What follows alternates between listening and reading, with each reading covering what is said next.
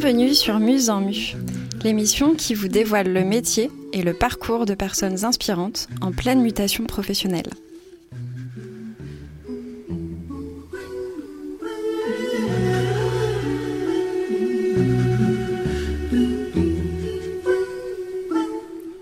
Moi, c'est Agnès Faucoulanche.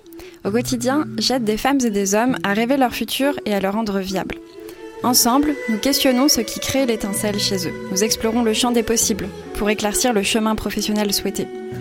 À travers cette émission, j'aimerais vous faire découvrir, autant à eux qu'à vous autres, des métiers mais aussi des histoires de personnes inspirantes qui ont osé rêver et s'écouter.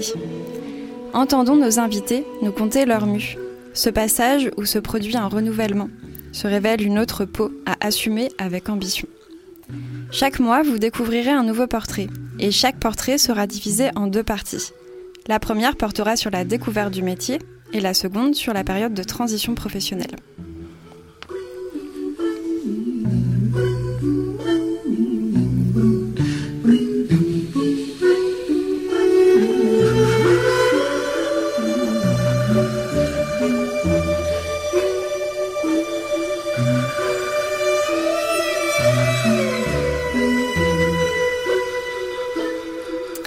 Ce second épisode, nous sommes dans les studios de Radio Campus Toulouse avec Audrey Villaron. Audrey, vous la connaissez peut-être déjà, puisque nous avons fait le premier épisode ensemble la semaine dernière. Elle nous contait son parcours et nous faisait découvrir son activité actuelle. Car oui, Audrey est une reconvertie, et c'est de ça dont on va parler aujourd'hui. Audrey, bonjour. Bonjour Agnès. Tu nous as parlé la dernière fois, il y a 15 jours, des récréades, les rencontres autour du jeu que tu proposes dans la périphérie de Toulouse. Issu d'un parcours plutôt scientifique, tu as été ingénieur biomédical, puis ingénieur commercial dans le secteur de la santé pendant plus de 10 ans. Puis petit à petit, tu as construit un projet professionnel différent. Pour cela, tu as dû revenir sur tes motivations, tes motivations profondes, tes rêves, et alors, est-ce que tu te souviens de tes rêves au moment où tu commençais à penser à changer de métier? Alors oui, parce que ce sont des motivations profondes.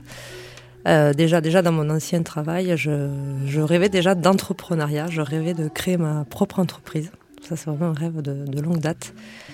Euh, mais je ne savais pas dans quoi. J'avais pas envie de rester dans le domaine d'activité dans lequel j'étais. Donc j'avais envie d'entreprendre dans un domaine qui est vraiment du sens pour moi, où je me sentais utile. Mais euh, je ne savais pas dans quoi.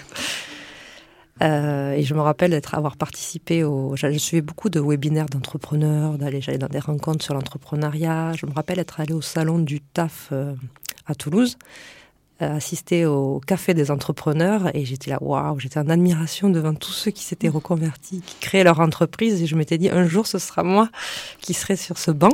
Et ça y est. Et ça y est, maintenant tu y es, oui.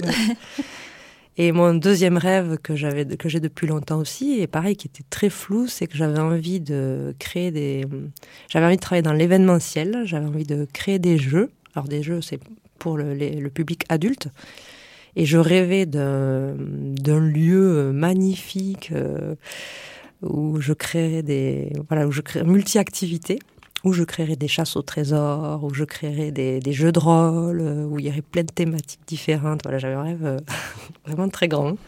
Voilà. Est-ce que tu te rappelles, euh, si tu, tu, reviens un petit peu en arrière, du plus beau temps fort et du souvenir le plus difficile de cette période de reconversion?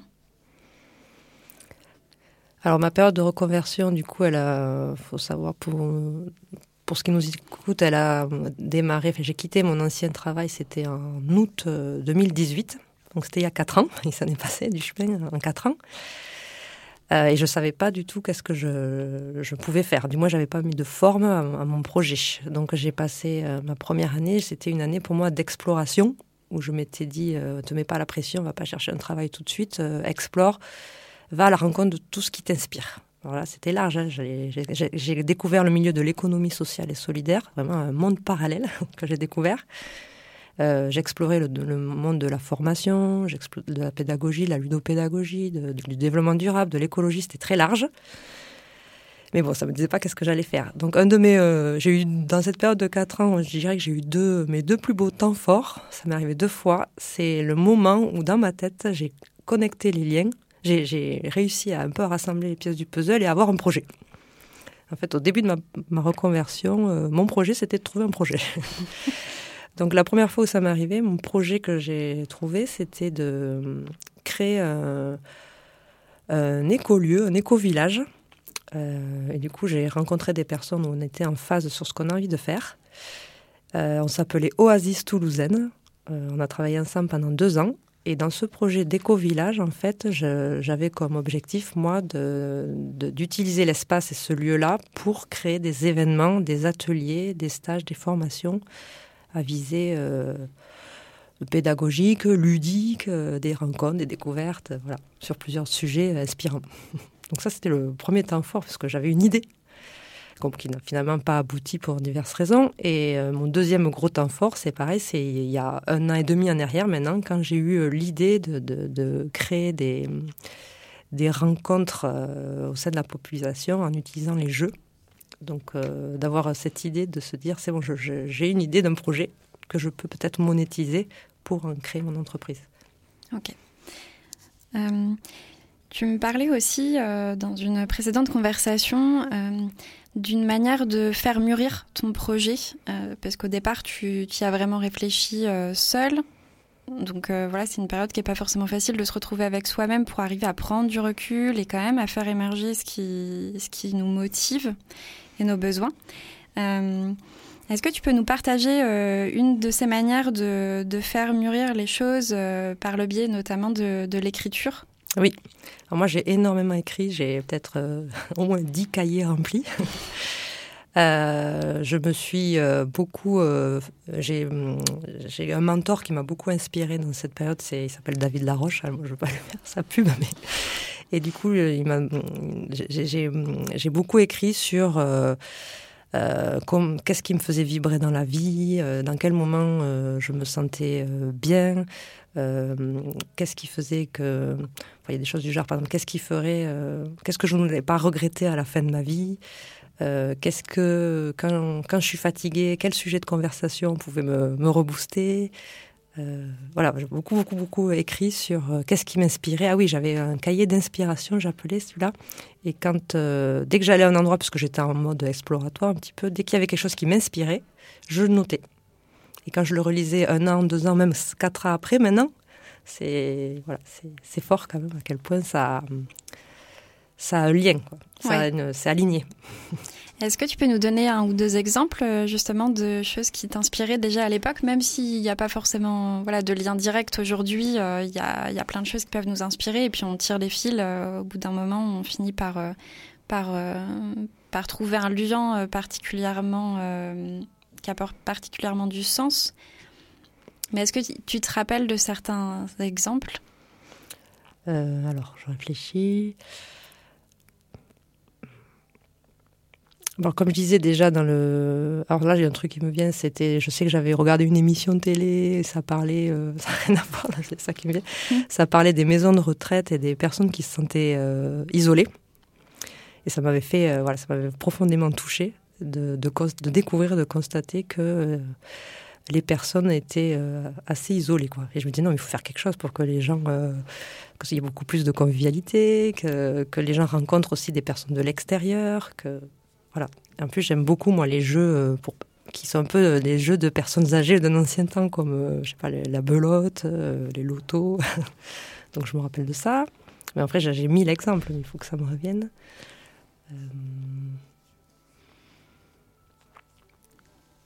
Nous aussi, c'était euh, souvent des, personnes qui ont créé euh, leur propre métier dans des domaines liés à l'écologie, ou qui ont un impact, euh, à chaque fois quand quelqu'un a créé quelque chose qui a un impact positif sur, sur l'environnement ou sur, ou sur l'humanité, en général.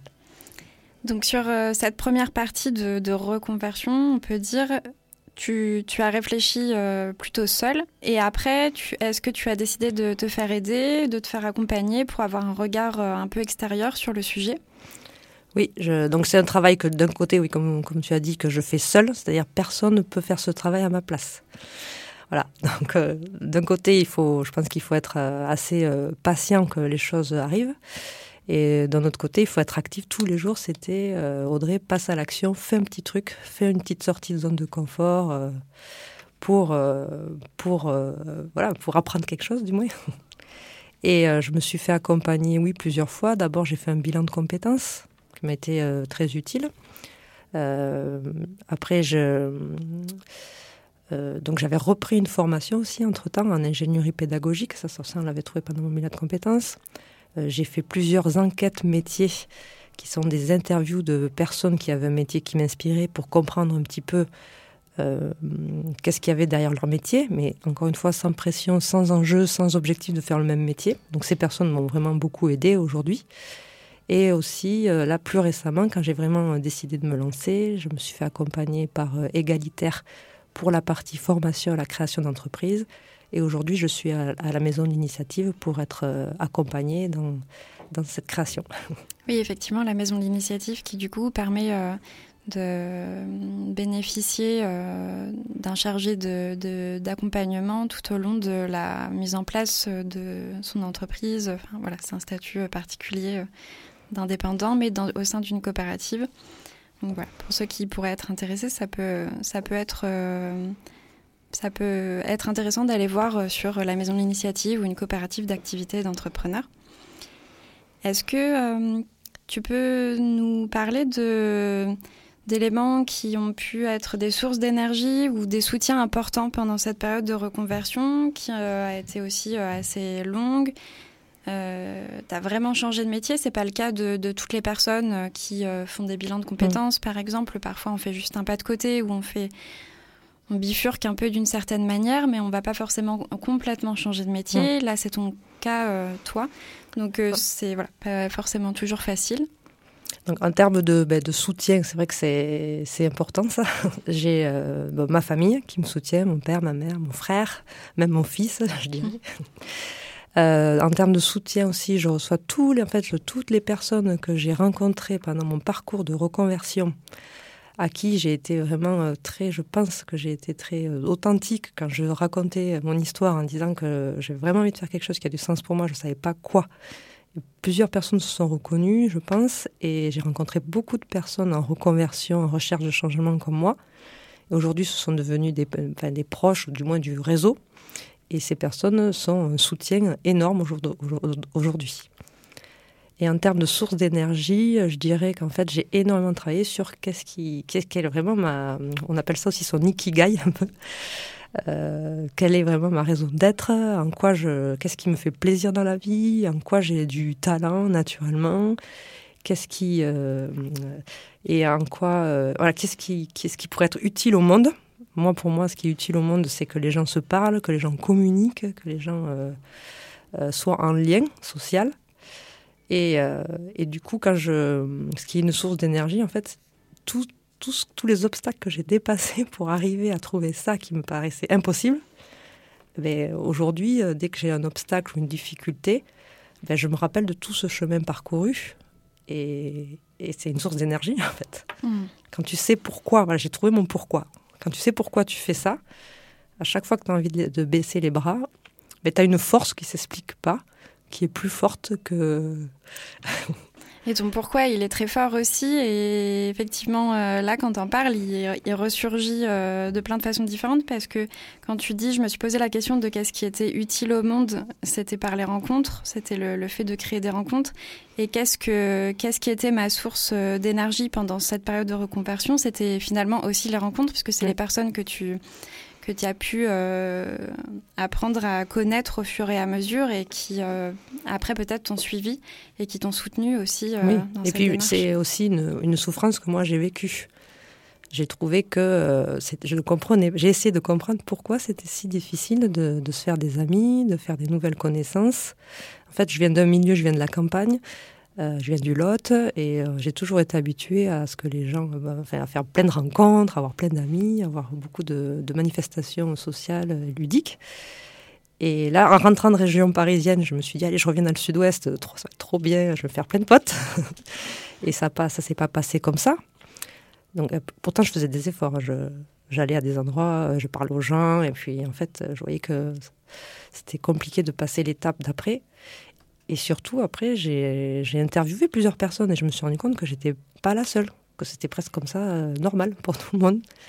Euh, j'ai aussi euh, réalisé que beaucoup de personnes passaient du temps sur des sites de rencontres. Alors c'est très bien les sites de rencontres, hein, je ne remets pas ça en question, mais beaucoup de personnes y, y vont par dépit de ne pas arriver à rencontrer des gens normalement. Donc moi je me dis comment je peux recréer de la rencontre naturelle, en fait, naturellement. Donc des sites de rencontres euh, qui peuvent être plutôt des rencontres sentimentales qui finalement aident aussi les personnes à se rencontrer euh, d'un point de vue euh, amical.